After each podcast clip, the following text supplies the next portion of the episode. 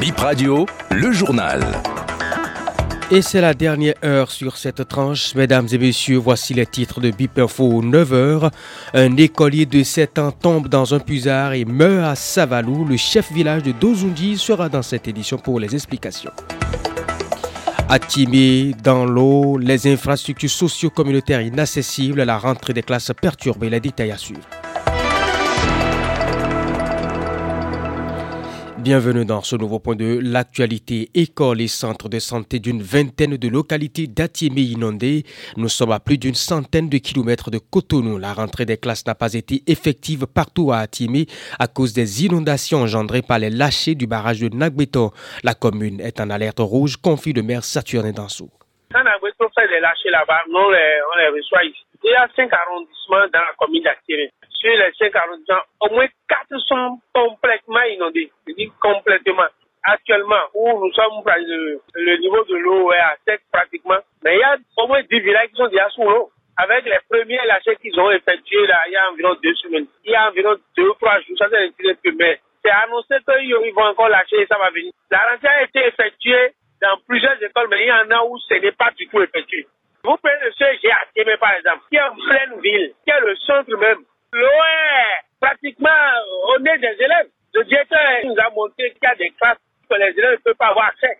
Parce que l'eau est dans la cour. Les écoles de Tokyo n'ont pas effectué la rentrée. Les écoles d'Adamé, de Servotinou, les écoles de la Tidamo n'ont pas effectué la rentrée. Il y a deux Adamé. Il y a Adamé du côté à Chanou et Adamé du côté à Daou. Ces écoles-là n'ont pas pu ouvrir. La rentrée n'est pas effective partout à Timé, mais du côté de Cotonou, on parle des tout petits qui ont effectué leur rentrée dans la maternelle cité hier. Difficile de se séparer des parents pour la journée des larmes et de l'émotion, un déchirement parfois. Voici le reportage de Dorcas Sawangan et Aserabalo. Séparation difficile entre Jiden et son père qui l'a accompagné à l'école ce lundi. Son papa vient de l'inscrire à la maternelle session des petits. Le gamin de 3 ans n'a pas l'intention de laisser son père partir. Le papa comprend que les débuts seront un peu compliqués pour Jiden dans ce nouvel univers. Session 1, euh, à peine 3 ans. Qu'il va créer quelque chose. Comme ce n'est pas de son habitude, ça va à la maison. Souvent chez nous, c'est l'homme qui prend la responsabilité d'inscrire son enfant. Les animatrices de la maternelle ont attiré l'enfant vers la classe en lui montrant des jouets. Et Jaden s'est tu. Le calme est revenu. Ils sont une quinzaine de petits à la maternelle dans cette école privée. En quelques minutes, autour des jouets et des friandises, les enfants se laissent amadouer et intègrent un peu le fonctionnement. Dans la classe, ils s'adaptent au programme de Dame Immaculée.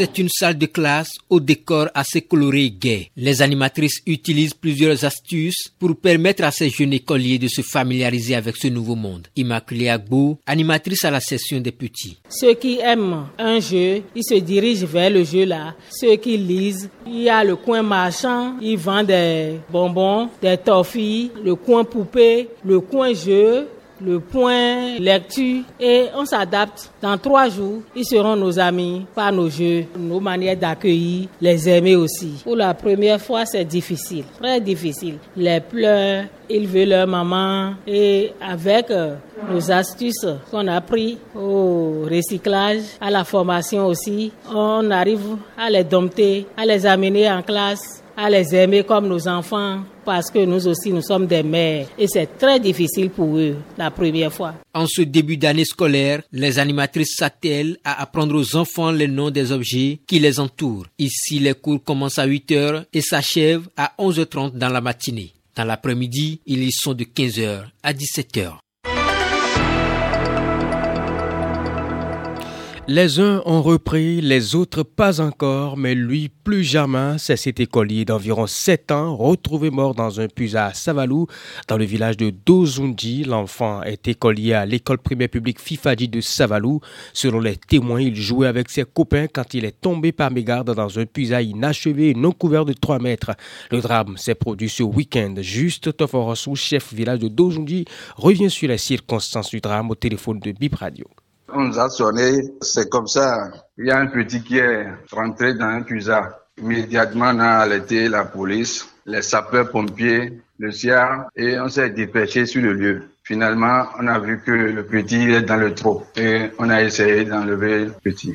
Il ne vit plus avant qu'on l'a retrouvé. Hein? Après les enquêtes, leur père avec la vieille, elles sont tous allés au champ. Donc ils ont déjà préparé pour les enfants, mais ils ont donné de l'argent aux petits en cas si on fait d'aller payer du gari. Maintenant ils sont allés payer le gari au cours de midi. Donc ils, sont au nombre de deux. Le petit, l'âge de 5 ans et le grand frère l'âge de 7 ans. Donc leur tronçon, il y a un monsieur, un enseignant, qui l'a construit, mais il n'est pas encore intégré. Il a même fait la dalle du haut, ça peine un mois, deux mois. Maintenant, il a fait des fosses. Mais les fosses ne sont pas protégées. Maintenant, le petit, à l'âge de 5 ans, il a sauté, lui, il a réussi, il est parti. Et le grand frère, à l'âge de 7 ans, lui, il a sauté, puis il s'est tombé dans le trou. Et quand c'est un petit, au lieu d'alerter la population, maintenant, le petit ne sait rien. Il est parti à la maison, il n'a rien dit à quelqu'un. Et c'est au retour de, de, leur père et leur maman, à coup de 14 heures, ils demandent leur grand frère. Il a dit que le grand frère, il est tombé dans le puits. On est venu, c'est déjà trop tard. On a pu faire sortir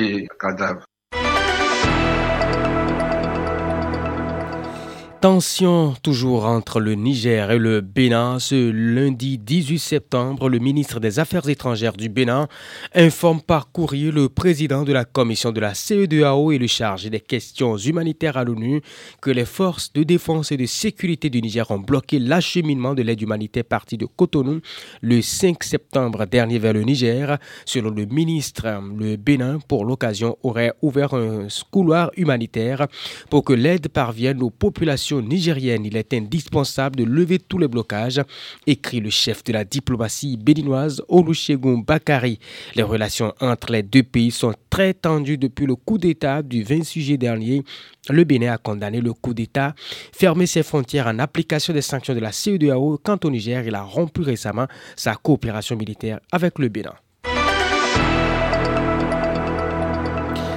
On termine ce journal par cette info sport. Première journée des phases de groupe de la Ligue des champions de l'UEFA, saison 2023-2024 à partir d'aujourd'hui et ce soir. Trois chocs importants à suivre. Déjà dans l'après-midi à 17h45, AC Milan Newcastle, Paris Saint-Germain PSG, Dortmund, c'est le choc de la soirée à partir de 20h.